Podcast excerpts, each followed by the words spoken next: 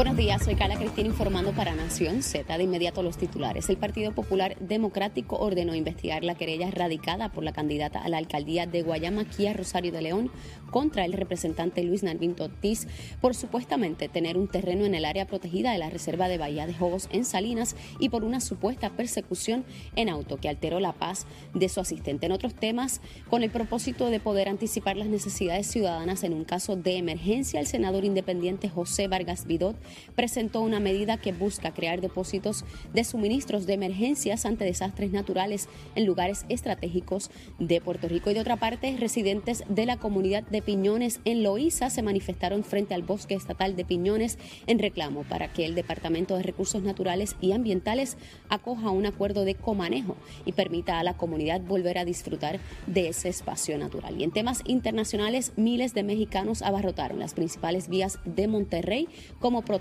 por la muerte de la joven estudiante Devani Susana Escobar Basaldú y el resto de los feminicidios que han ocurrido en el país latinoamericano que el pasado año registró 3.462 de este tipo de asesinato. Este segmento es traído a ustedes por Toñito Auto. Cuando lo sumas todito, pagas menos con Toñito. La buena noticia traída a ustedes por Toñito Auto es que cientos de atletas con discapacidad intelectual se adueñaron del Coliseo Rubén Rodríguez en Bayamón durante los actos de apertura de los Juegos Nacionales de Special Olympics Puerto Rico, el evento que retomará la acción presencial luego de dos años de ausencia a consecuencia de la pandemia del COVID-19. Los atletas disfrutaron de una ceremonia de apertura de altura que estuvo acompañada de un desfile y actividades artísticas. Para Nación Z les informó Carla Cristina. Les espero en mi próxima intervención. Este segmento fue traído a ustedes por Toñito Auto. Cuando lo sumas todito, pagas menos con Toñito.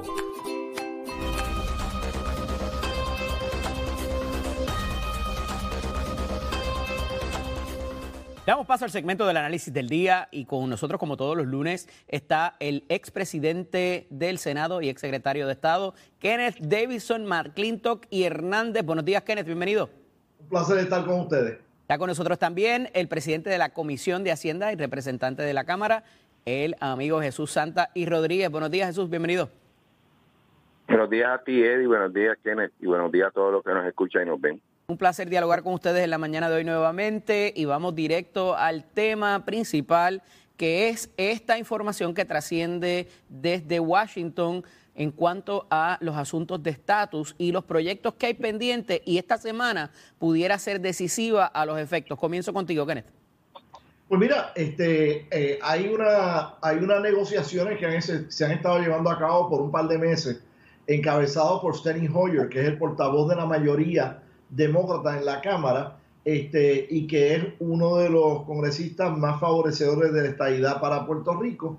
Eh, sin embargo, lo que él está encontrando es que a pesar de que del lado de Darren Soto y Jennifer González hay una disposición a negociar de parte de los que favorecen el proyecto de Alejandra eh, Ocasio Cortés y Nidia Velázquez, pues se están manteniendo firmes en su proyecto, eh, no quieren negociar y no parece que realmente deseen que se apruebe un proyecto de estatus este año en el Congreso. Obviamente, si no se aprueba este año, será mucho más difícil en el resto del cuatrenio, porque desafortunadamente eh, eh, todo parece indicar de que la Cámara se podría perder eh, y que en el Senado no se va a salir del tranque este de 50-50 en que se encuentra actualmente ese cuerpo legislativo.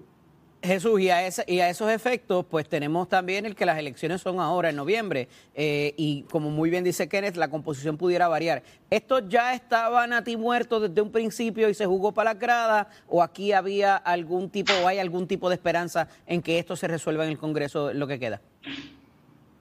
Bueno, mira, hay que, hay que entender, buscando desde la óptica más, más general, de que, de que tratar un asunto de estatus en un congreso, en cualquier congreso, no es cosa fácil, es complicado y obviamente vas a tener distintas vertientes. Si a eso tú le añades el que, pues, lamentablemente no todos los sectores del país han ido de una forma, eh, por lo menos, eh, unidos a trabajar, si no con uno de los dos proyectos, por lo menos con un concepto de proyecto para poder manejar, mover el hecho del estatus, pues lo complica un poco más.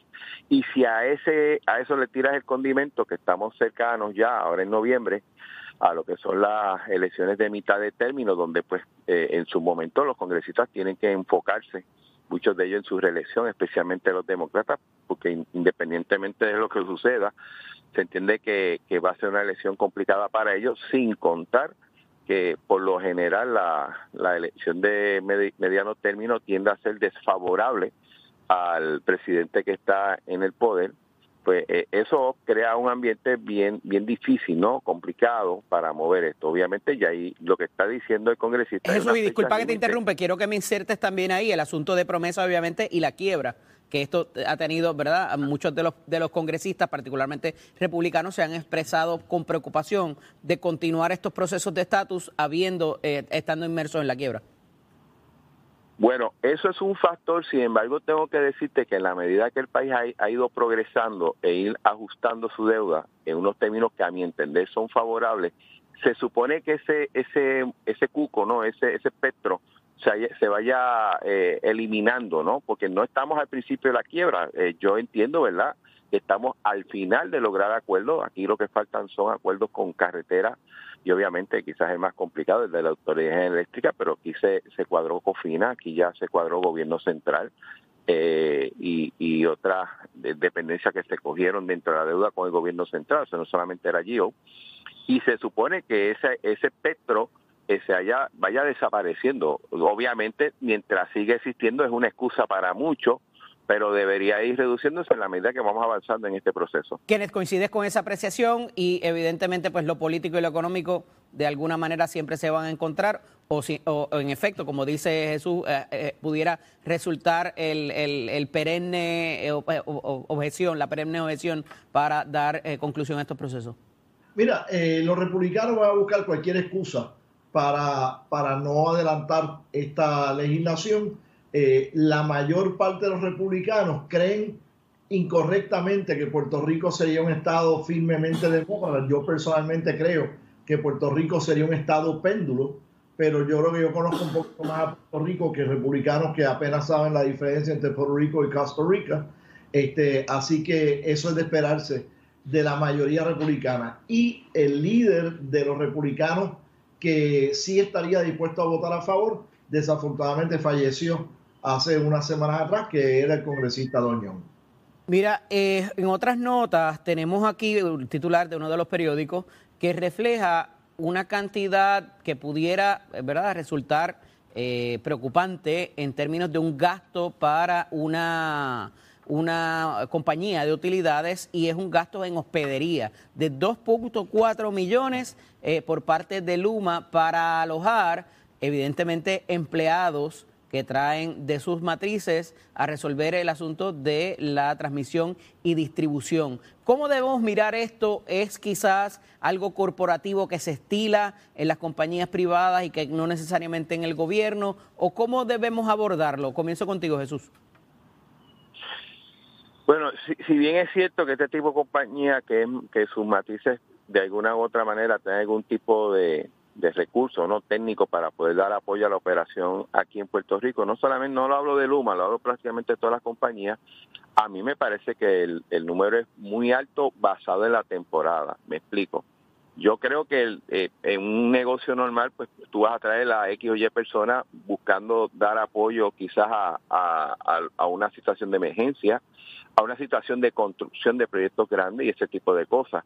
Pero en este momento donde eh, la autoridad carece de proyectos mayores para su eh, reestructuración, donde que yo sepa una emergencia mayor no existe, ¿no? Más allá de verdad que el sistema está débil eh, me parece que es mucho dinero y mucha gente que está trayendo ya de afuera, posiblemente teniendo un, recurso aquí en Puerto Rico que lo tenemos. Siempre se vendió la dinámica de Luma como que era un hecho administrativo, no de falta de recursos. Siempre vendían, inclusive aquellas personas que estaban a favor de, contrato, de que el problema no era el, el, el, operador de piso, ¿no? Era que por diversas razones, en su mayoría políticas, pues la administración de la autoridad no era la mejor y se estaba buscando un administrador. Pero entonces este tipo de cosas va demostrando que, que hay quizás otros intereses o otras dinámicas que se están corriendo en el negocio que eh, ante una promesa de reducir tarifas y llevamos seis aumentos, ante una, una promesa de mejorar el servicio, llevamos un año y no ha habido alguna mejora, eh, por lo menos visible en ese sentido. Hoy yo en mi casa estoy sin luz, en estos momentos yo no tengo servicio de energía eléctrica. Y el día de ayer, uno de mis barrios, San Antonio, en unos sectores también estaba sin luz. Y, y oye, aquí está soleado. Y ese tipo de cosas pues crea, crea inquietud y, y, y, en la dinámica de la falta de transparencia de Luma tampoco abunda mucho, ayuda mucho a que, a que la gente esté satisfecha con su servicio. Esa es la verdad. más allá de ese, esos aumentos en las tarifas, eh, Luma ha hablado de un déficit operacional eh, de cerca de 60 millones de dólares en los, cuatro, en los, en los trimestres que ha tenido. Eh, y el recurso humano parece que a pesar de que tienen una cantidad reconocida de personas para la línea, no necesariamente, y esto sería conducente a esto, esto es un escándalo, verdaderamente, es una cantidad escandalosa. En la Autoridad de Energía Eléctrica había superávit. ¿Perdón? En la Autoridad de Energía Eléctrica había superávit. No, pero ellos venían a ahorrarse 230 millones y a, comerse los niños crudos y sin sal. Comparando las finanzas de esta empresa que acaba de entrar, que está obviamente en un proceso transicional que ha traído ejecutivos, ha traído empleados eh, que consideran expertos en la materia a Puerto Rico por, por tiempo limitado y todo tipo de cosas, eh, para ayudar a establecer la transición en la cual ellos están. Aquí estamos comparando a Luma con la autoridad de eléctrica como si ellos, fueran los paralines de la, de, la, de la perfección. Bueno, perdóname, pero es que después de ellos haber hecho el due diligence, ellos dijeron que deberían ahorrarse 230 millones y que todo iba a estar fine and dandy. Y eso no es lo que estamos viendo. Eventualmente ellos esperan eh, eh, cumplir con una métrica. De hecho, no mencionaste los pasajes que se, se gastaron, porque eso no está en la noticia, ¿verdad? Pero obviamente si se hospedaron es porque lo trajeron, de Vancouver o de algún otro sitio.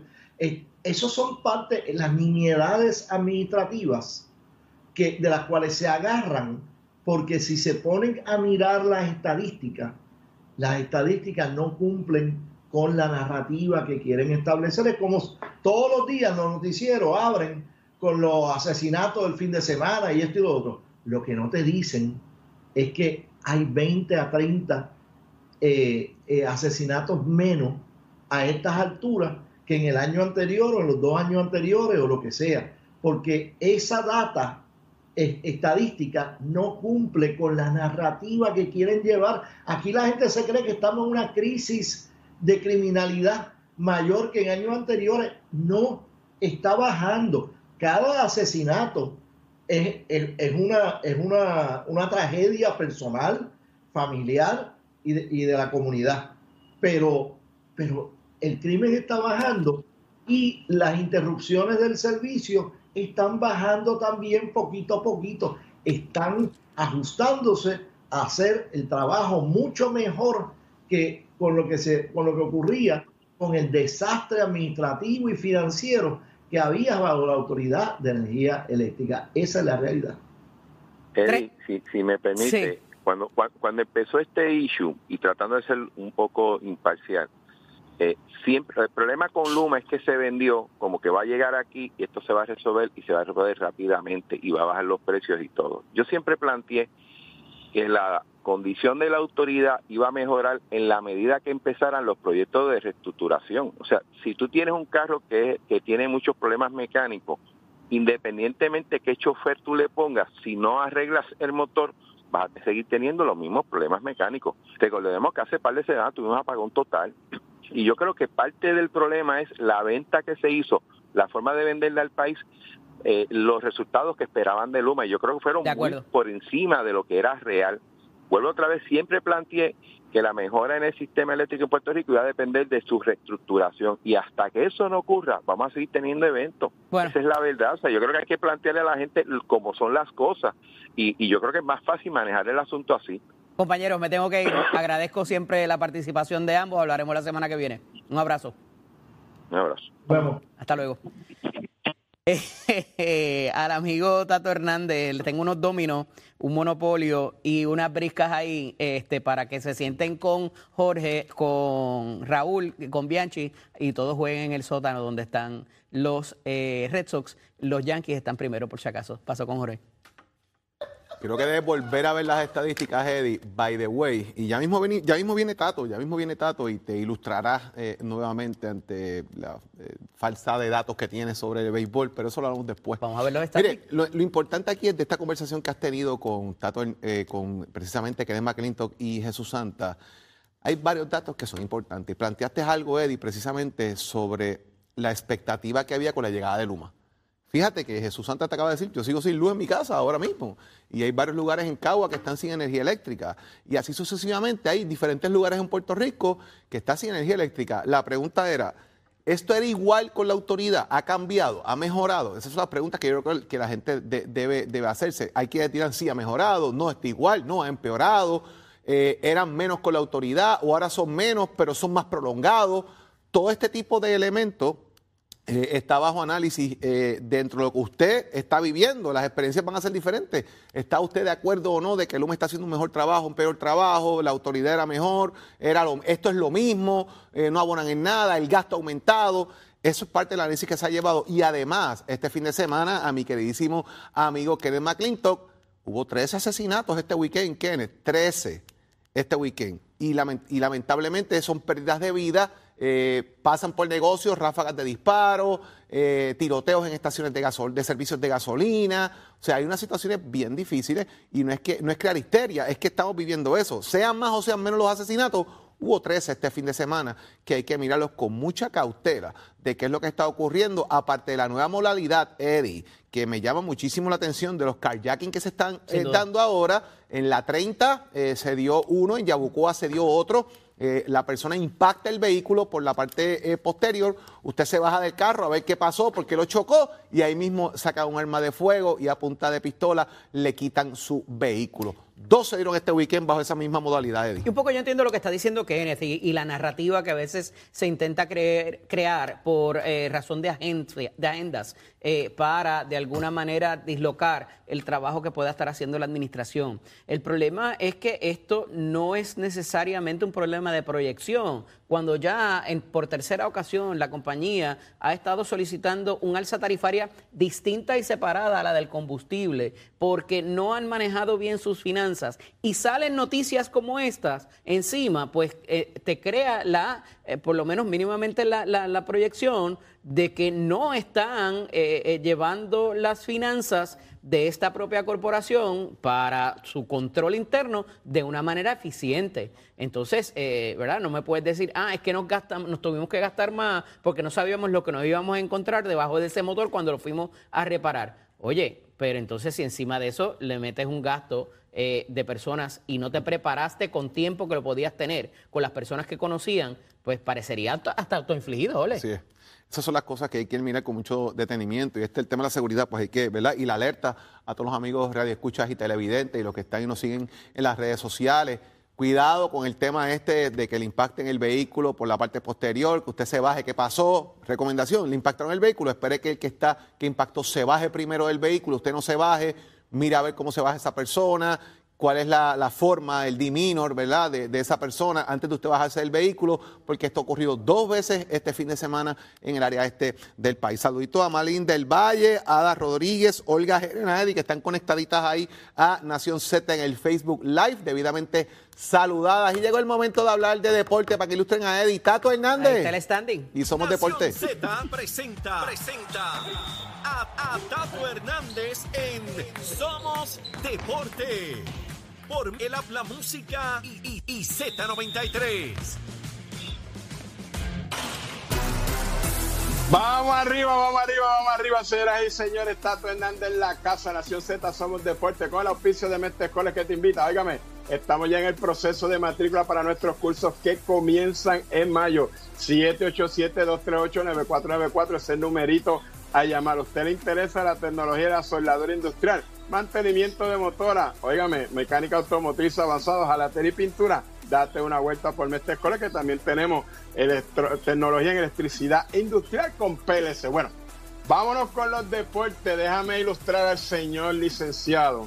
Parece que el standing que tiene es el de Aruba, porque en el standing aparece Boston está arriba y abajo en el sótano está Baltimore. Así que esto tan solo está empezando. Van 15 o 16 juegos.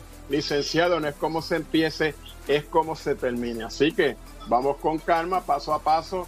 Tómese la pastillita que no me le vaya a dar un yello, porque esto está empezando todavía. Vamos a ver cuando estemos a los 30 juegos ahí, cómo va la cosa. Mientras tanto, disfrute su primer lugar, que no va a ser por mucho. Bueno, vamos con el maratón que se estuvo celebrando en Utuado, gran pueblo, gran pueblo montañero de ayer. Mi gente, saludo a Luis Collazo y esposa que están por ahí. También quiero enviar un saludo al campeón de Villar Vega Bajeño y de Puerto Rico, Jaime Suárez, que se encuentra en Puerto Rico de visita. Así que vámonos con los resultados de la media maratón de Utuado, el Guaytibirí. Oiga, me lo ganó el Diorocovi, el mejor atleta que está corriendo ahora, Alexander Torres, con 1.06.22. Segundo llegó el de San Lorenzo, Ángel Mojica, con 1.11.23. Y tercero llegó el de Calle, Emanuel Torres, con 1.17.17. En las damas, primer y tercer lugar fueron para Utuado. En las damas, de Utuado, Brunilda Vargas, con 1.30.58. Segunda llegó Delare, Mayra Figueroa. Y tercera llegó de Utuado, Jasny Figueroa, con 1.42. Así que tremenda la labor allá de los muchachos, que ayer hacía un solcito, que ya usted sabe que estaba que espera, pero buen día, buen clima y gran afectividad que se llevó allá en el pueblo de Utuado. Tato Hernández, Nación Z, somos deporte con la piso de Mestre Oiga, chero, give it on my friend. El informe del tránsito es presentado por Cabrera Chrysler Dodge Jeep y Ram 787-333-8080. Soy Carla Cristina informando para Nación Z. En el tránsito ya se formó el tapón en la autopista José Diego en la zona de Vega Alta y de entre Tuabaja y Bayamón, así como la carretera número 2, la PR5, la 167 y la 165 en dirección a San Juan y congestionado ya el expreso Valdoriote de Castro, la avenida la 65 de Infantería, el ramal 8 en Carolina y pesado el expreso de Trujillo Alto en dirección a Río Piedras. Tapón también en la autopista Luisa Ferré en el área de Bairoa y entramos de la carretera número 1, ambas en dirección a San Juan y semipesada ya la 30 desde Juncos en dirección a Gurabo y Caguas. Más adelante actualizo esta información. Ahora pasamos con el tiempo. El Servicio Nacional de Meteorología nos informa que el mar hoy estará picado con olas de 4 a 6 pies en el Océano Atlántico y de hasta 5 pies en el Mar Caribe y que el viento se estará moviendo a velocidad de hasta 15 nudos, por lo que se recomienda a los operadores de pequeñas embarcaciones que ejerzan precaución al navegar. Además, continúa vigente el riesgo alto de corrientes marinas para la mayoría de las playas de la costa norte y este del país, incluyendo las islas, la isla municipio de Culebra. Más adelante les hablo sobre cómo estarán las condiciones del clima para hoy. Para Nación Z les informó Carla Cristina. Les espero mi próxima intervención. Próximo. No te despegues de Nación Z.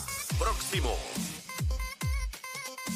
Por ahí viene el portavoz del Partido Independentista puertorriqueño en la Cámara de Representantes, Denis Márquez, y también el secretario de Educación. ¿Qué está pasando en las escuelas? Protocolos, cambios. Eso es lo próximo aquí en Nación Z. Quédese con nosotros, llévatelo, chero.